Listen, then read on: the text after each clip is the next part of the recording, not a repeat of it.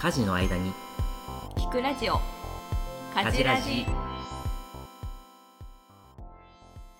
皆さん家事育児を分担できていますか？テドで三浦です。テトテの里奈です。前回ですね。はい。家事育児の分担アプリみたいな。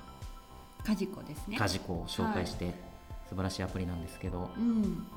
この一応シリーズとしては家事育児を分担するにはどうしたらいいかということでうん。議論しています、はい。どうしたらいい分担ができるんでしょうね。うん本当にね見えないゴールを探してますよ今。そうだね。みんな知りたいよね。うん。我々の方でもまず家事子をこう使ったらはい。みんながもっとハッピーになれるんじゃないの？プランをですねこの回ではうんうん紹介していきたいと思います、はいちょっと考えました。ただねなんか考えたやつをもうね開発されてたりするみたいなの。早い。収そう収録後にね。まあその辺もあるんですが紹介したいと思います。うんお願いします。かじら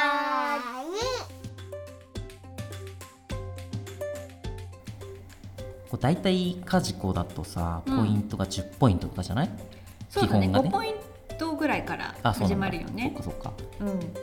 なんかさもう500とか1000のやつ考えよう。そうだね。俺らで。俺らでもすごいやつ。俺1個は思いついた。うん。里帰りをする。ああこれ子供を連れて。子供を連れてうん。里帰りをする。えこれ何？何ポイントなん？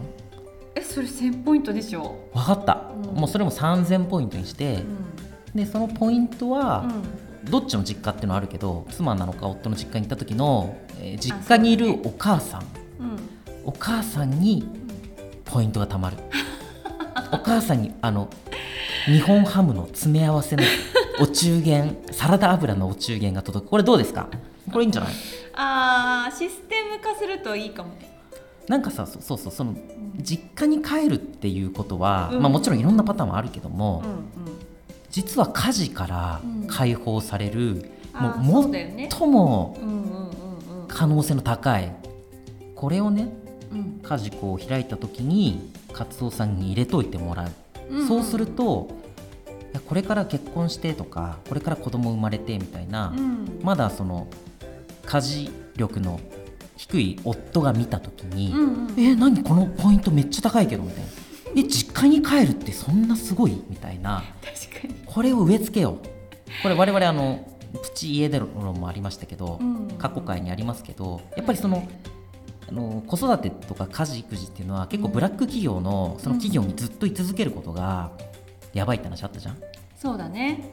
家事に従事している。そう。だからもうずっとさもう24時間オフィスに閉じ込められてるみたいなことだから、うん。でうちの里奈さんはそれで、うん。えっと、ファミレスとかに夜中抜け出してとかいうことでなんとか保ってきたとかあるし、そもそも実家に帰るっていうのはこう昭和の母親がいろんなことをやってくれるっていうことでうん。解放されることもあるじゃない？そうだね。育児はまあ解放されないとしても、うん。家事は解放される。ほぼ。だからこれやっぱ実家に帰るとあとはプチ家出をさせてあげた。どっちにポイント？あだからそれは送り出した方にポイントがたまるんじゃない？うん。だからまあ多くの場合は、うん。日本の場合夫さんがやらない方だから、ここは俺に任せろ。もうどっか行ってきてっていう休みを作ってあげるみたいなうん。ポイントが、まあ、これ500ですね。そうですね、もうそれもすごいポイント高くしといてもらおう。うん、これ我々のもう経験上こんなに重要なことはないと思ってるのでそうだね。これ意外に家事っていうことの可視化した時に見えないところのポイントとして家事から離れるってことがうんうんすごく実は重要っていううんうんこうインサイトが、まあ、この我々の夫婦の中ではうん。あったのでこれはねぜひ推奨したい。どれだけ実家に帰ることがうん。素晴らしいことなのか、そうですね。私も妻の実家に送り出したら、うん。もう本当に小躍りするから毎日。家事育児から解放されて全て自分のためにみたいな。そうだね。まあそれもそっちもいいしじいじばあばも嬉しいしウィンウィンウィンですよ。うんうんうんこれはもう1000ポイントにしよう。うちは設定します1000ポイントに。旦那さんに1000ポイント？いや旦那さんに1000ポイント。まあ難しいね。うん。その実家に送り出す場合は、うん。お母さんに1000ポイント。お母さんにお中元。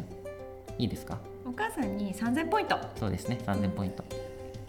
それでお中元のお中元みたいななんかハムのセットみたいなのをハムのセットね。あげる。はい。そうしましょう。いやいいね。これは。導入してもらおう。で逆に義両親のうん。実家に帰省する場合はどうなの、いやそれもいいことですよね。でも妻側としては結構な負担の人もいるわけじゃない？そそれでね、あうんごめんなさい。それに関しては、うん。これ難しいねなんか俺の知ってる人はさ自分の旦那さんの実家にはね行かないっていうすごい人がいる。すごい女性がいる。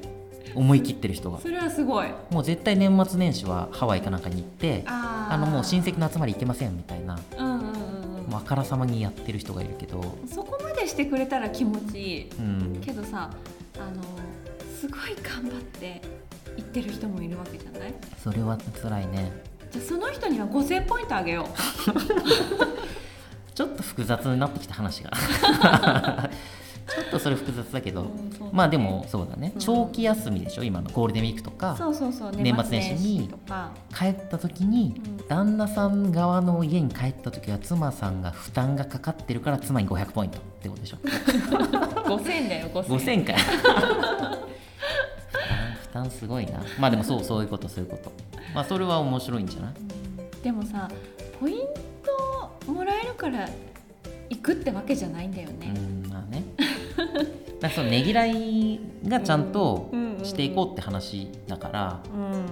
まあ、こんだけ負担がかかってますよっていううん。可視化にはなるよね、あそうそうそう、そうん。そういうのがだから意外と見えなくて助かるっていう可視化もあるしうん、うん。うわこれめっちゃ辛いけど頑張ったっていう可視化も2つあるってことですね方向性としてね。そうだね。ねぎらいの言葉を、ありがとうとか。を伝えたら10ポイントとかああ20ポイントとか。そうですね。うん。それは多分ないよね。今ね入ってないよね。入ってない、うん。でそれはまあカスタマイズで入れればいいんだろうけど、うん。夫婦のコミュニケーションで大事なのはやっぱりねぎらいの言葉を伝えたり、うんうんまあコミュニケーションをするっていうことだから、うん。相手のやってくれてることに対してうん。感謝するっていう。ことが大切だからそれをポイント化して可視化する、これさその機能は、うん。こう Slack みたいにうんうん。スタンプが押せるようになってるんですよね今ね。ああそうだね、ただ、うん。今の話面白くて、うん、我々もあの会社やってるからスラックメンバーみんないて何かやりましたって言ったらスタンプ押すじゃん。うん、あれ嬉しいじゃん、嬉しい嬉しい反応があるとうん。ね、うん。だからあのスタンプを押すっていうのも実はすごいコミュニケーションにおいてあ必要なことだから。あ、、うんうん。でスタンプをうんめっちゃ押してることに対してうん。ポイントがたまるようにしてもらったらいいんじゃない？え何それ？だから システム的にうんうん。例えば10スタンプを押したことによってポイントが増え増えるってこと。あ自動で？そうそうそうそう。あだからこの開発側からすると、うん。スタンプを押すことでうんねぎらいっていうことが完了してると思うんだけどそのスタンプの数に合わせてポイントがもらえるっていううんことなんだと思うわ今の話は。相手のそのやってくれたことに対してちうん、ゃんと見てるよとかそうそうそうそうそうそう。っていう意味になってるんだもんねスタンプが。そうそう。だからそれをちゃんと押した方も返ってくるっていううん。設計がちょっと僕もできるか分かりませんが アプリの開発は大変なんでできるか分かんないけどそういうのはいいと思う。あと僕がこれあった方がいいかなと思ったのは、うん。一緒にクリアしたものってものがないなと思った。片方しかないでしょ？だから両方にポイントが入るうんものがあるといいかなというか。うんうん。え両方押せばいいんじゃないの、まあ両方押せばいいんだけど なんかどっちかがやってるっていううん。ベースじゃないこれって。うんうんうんうん。一人一人で分解されてるから。あーでも確かに洗濯も回した人と、はいはい。その干した人と、うん。取り込んだ人とうんうん。違った場合にうんうん。一緒になってるじゃん、うんうんうん洗濯を干すと取り込む、うんはいはいはい。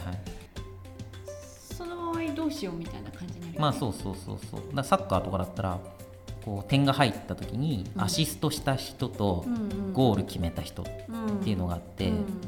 でもうもう一個言うとその前にパスした人もいるし、うん。まあ、みんなで点取ってるわけじゃん。そうだよね。この人たちみんなにポイントが入るみたいなことがあったらそれはそれでゲーム性があって面白いというかあいう気がしたかな。ーあじゃあ最後の一人が ゴールしたら前の干した人とうん洗った人回した人うん。にもさらに追加される。なんだそれ。どういうこと？うん。アシストうん。有利ゲーム、アシストの人が有利ってこと、うん。なあそういうのも思ったのも結構相手につけるポイントがあるといいなと思ったんだよね。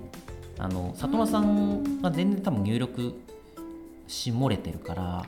まあねだって余裕で勝てるから。全然余裕だから。入れなくても。まあまあそうそう。だから基本的にはうちはね結構多くやってもらってるのでうんであやってんのに家塾に入ってないってことのが多い。から、まあ、それをつけられるといいなっていうふうに思ったね最初はね。旦那さんが奥さんの入れ忘れてるのあそうそうそうそうを入れてあげるってこと？ああなるほどね。あそれはそれでか入れてくれたら嬉しいかも、うん。それも見てるよっていうことだから。うんそういう機能まあこれも本当ねコーディングのこと全く無視で言ってますけどね。文系の人はこうなっちゃうんで本当に申し訳ないんですけど。難しいんでしょうね。あとは僕はメインアプリみたいな ToDoist ってやつかな、っていうのをもう10年ぐらい使っていて、ToDo の管理してるんだけどうん。でもそれと連携みたいな、えーことができるとうんうん。いいなと思ってやっぱり全部入れらんないじゃない？うん。もちろんね家事をメインに使ってほしいっていう思いがあると思うんですけどこれに関しては家事にこっちで入れたものが連携されてるとかうん。いうのがあってもよかったりするかな。例えばさ自転車の今パンクしたりとかうん。なんかこう洗濯機壊れたりとかうん。最近あってそういうの自分の ToDo には入れてるわけ。ここでやんなきゃみたいな。それがこうなんか API の連携みたいので家事子側にも反映しててうん。それがクリアしたらちゃんとポイントも効いてるみたいなうん。ことがまあゆくゆくはねゆくゆくは。できたらめっちゃいいなと思いますけどね。そうですね。盛り上がったね要望が。要望が。要望が多い。すいません要望が多くて。こんな感じで好き勝手言ってまいりました。ちゃいました。もう本当好き勝手。本当好き勝手です。本当に知らないの全然もう恐縮なんですが。大変さを知らずうにね。んただなんか見えてきたことが、うん。えー少しそのポイントっていうことがこう可視化されるってことうん。がこの魅力でもあると思うんですけどそうですね。でもちろんこうデメリット的なところもですねあったりするんじゃないかなとちょっと僕は思ってましてうんうん。なんかその辺の話を、えーしていくとよりこう家事育児の分担っていうことが分かりやすくなるかなと思ってるのでうん。次回はそんな話をします。はいありがとうございましたはいよろしくお願いしますありがとうございました。